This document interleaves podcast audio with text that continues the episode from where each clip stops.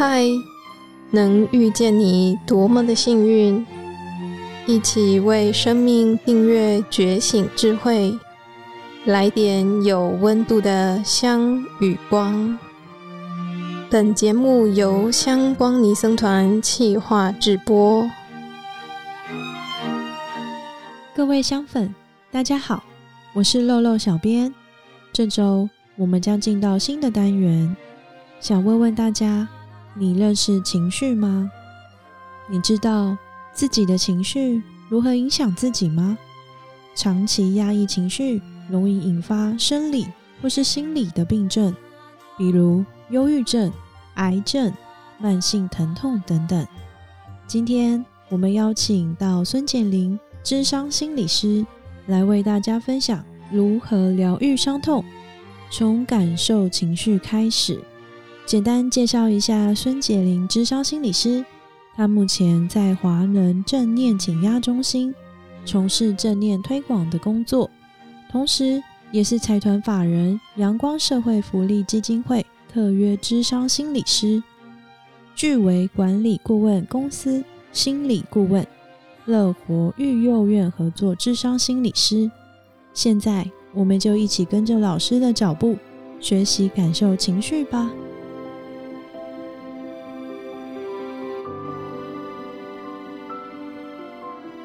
来电相关的朋友，你好，我是咨商心理师孙杰林，很开心有机会跟大家在空中相会。今天我要从一个自己真实的故事。来跟大家聊聊情绪。当你在听的时候，也可以稍微留意观察一下你自己的情绪。也建议大家今天的内容尽量不要在睡前听，可以在白天或是晚上离睡眠时间有一点距离的时段听。那我要开始说故事喽。在好多年以前，当我还是个全职实习心理师的时候，那时候我租房子在外面实习。有一天晚上，我正在洗衣服的时候，平常假日那时候我已经躺平睡觉了。我突然听到一个女的在喊：“救命，失火了！”我也听到好多声“嘣嘣嘣”，我听得出来她正在被火追赶。我很快拿起手机跟钥匙往楼下冲。后来那个人就在房子里，经过快一个小时之后，被消防人员抬了出来。我先稍微停一下子。此时此刻，你的身体感觉如何呢？会不会心跳加速？头或者是其他地方的肌肉有点紧紧的，或者是重重的？或者是僵住的感觉呢？呼吸会不会比较急促一点呢？甚至听到有些桥段的时候，还会屏住呼吸吗？情绪又是如何呢？觉得跟着紧张、恐惧，或者是其他的情绪呢？刚刚在听故事的时候，脑中会不会有一些画面或想法吗？花一点时间来观察一下自己的身心反应，这些都是很正常的反应。这也跟我们后面要谈的情绪很有关哦。那我要继续讲故事喽。后来我看到消防人员把火救得差不多之后，那时候已经是半夜了，我就回到房里继续睡觉。没想到睡一睡，突然间又听到消防员在广播救火，疑似又有火苗燃起。我整个又吓到，很不敢再睡。我就发现，从那之后有一阵子，嗯，是前两个礼拜会比较明显，后面就比较还好一些。我会特别害怕跟火有关的一些刺激。事件发生后的两天，我是借住在一个同事家里。因为我觉得住在原本的地方实在太可怕了，印象很深刻。有一次在客厅的时候，我跟同事在聊天，他就突然说有烟味，我就立刻从沙发上跳起来准备逃跑。然后我同事就说啊，是抽烟的烟，但是呢，我以为是冒烟的烟，有没有？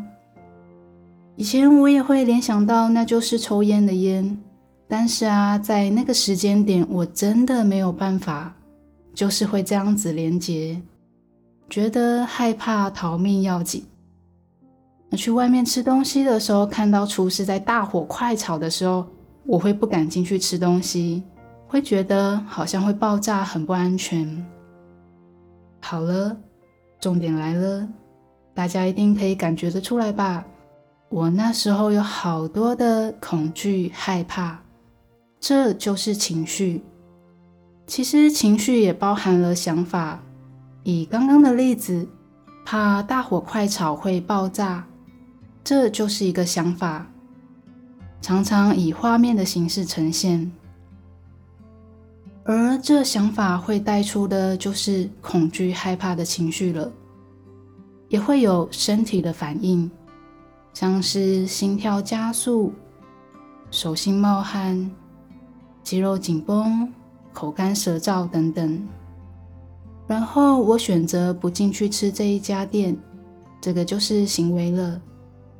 你仔细观察，行为其实就是由想法所带出来的。因为我有恐怖的画面，所以我决定不进去吃。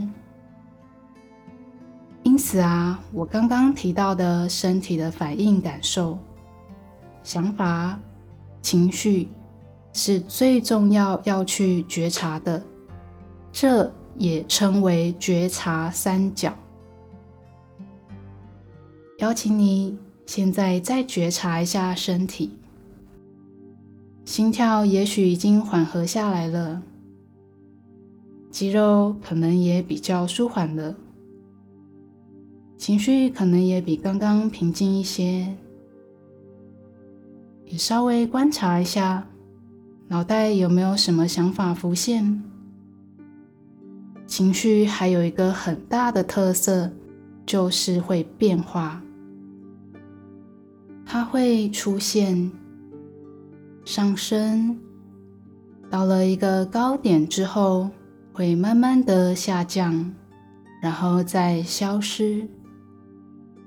如果没有压抑，或者是持续再堆叠下去的话，每个出现的情绪一定都会有这个历程。什么叫做堆叠呢？大家一定多少都有这样的经验，当自己。在生气的时候、紧张的时候，或者是低落的时候，觉得很讨厌这些情绪，觉得自己这样很糟糕，在原本的情绪上面又加了评价想法，当然又会产生更多的情绪，就会更生气、更紧张、更低落喽。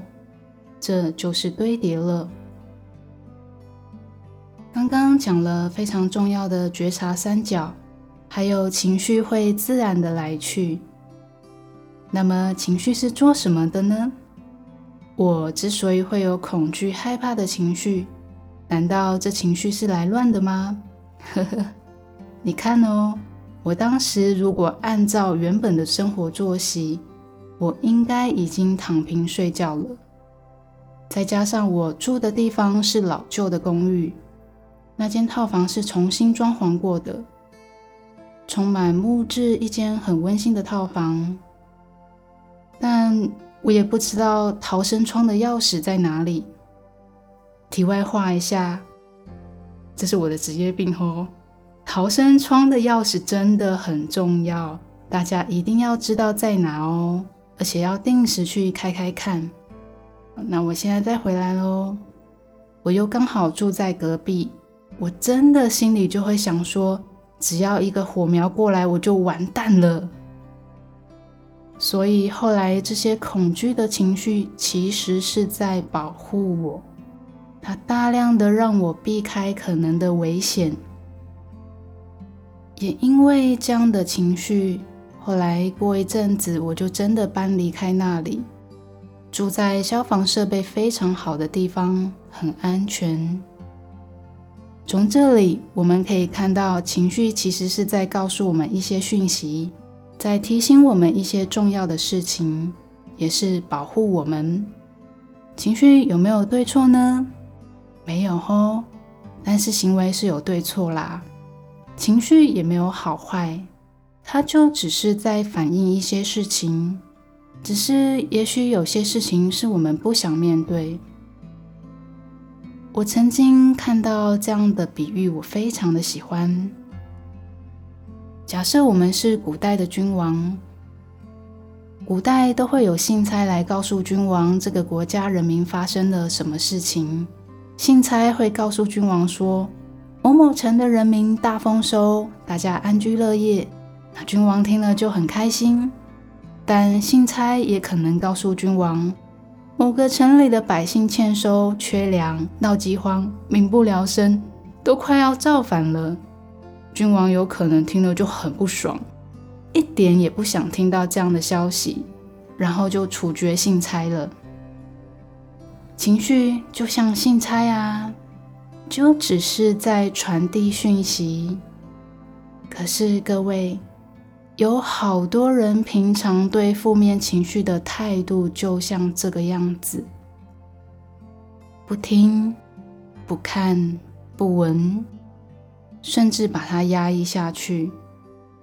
压久了，就很容易变成心理或是生理的病症，比如忧郁症，还有一些的癌症和慢性疼痛。自体免疫疾病等等，还有其他很多的疾病，其实都跟长久积压的情绪很有关系。我在做咨商的时候，很喜欢用一个比喻来说，就好比你住在一间房子里，你住在一楼，但是呢，地下室有很多的垃圾，放久了都在发臭。请问你在上面会住得舒服吗？当地下室的臭味飘到楼上的时候，你闻到垃圾的臭味时，就跑去地下室拿布盖着垃圾，或是香水喷一喷，告诉自己没事了，然后再回到一楼继续住。请问这样真的住得舒适安稳吗？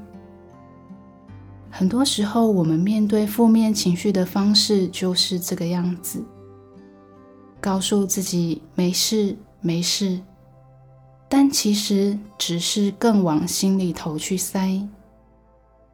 也许表面上事情过了，但心情却还没有过去，甚至在潜意识无形的影响自己的身心生活。比如说莫名其妙脾气不好，或者是不想理人等等，都是一些讯息。当然，有时候因为情境的关系，可能需要暂时的压抑一下情绪。比如说被老板骂的时候，为了保全饭碗，要先 hold 住一下，但尽量不要变成长期的压抑。情绪需要被觉察。被看见，才能疗愈。今天跟大家分享了几个跟情绪有关的重点喽。第一个，觉察三角，还记得吗？觉察三角就是身体的反应、感受、想法、情绪。这个跟情绪怎么被疗愈非常的有关系。第二个。情绪会来也会走，如果我们不继续去压抑或是堆叠的话，它真的就会来也会走。第三个，情绪的作用是在传递讯息，没有好坏对错，而这些讯息需要被看见。下一集要跟大家分享的是情绪如何被疗愈。我怎么让自己从恐惧、害怕走出来？从八仙城堡开始，陪伴许多烧烫伤的朋友浴火重生。先卖个关子哦，谢谢大家，也祝福大家。今天就分享到这里。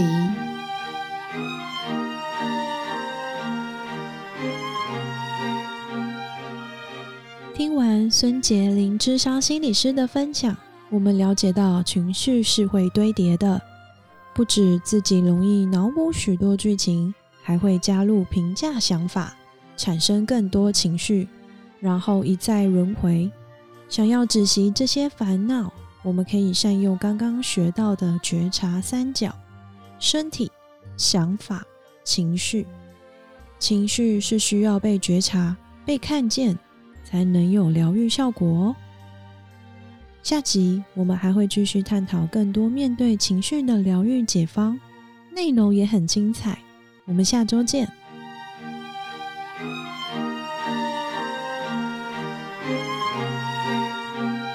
感谢你的聆听共学，愿香光宝藏一路陪着你。前往内心向往的方向。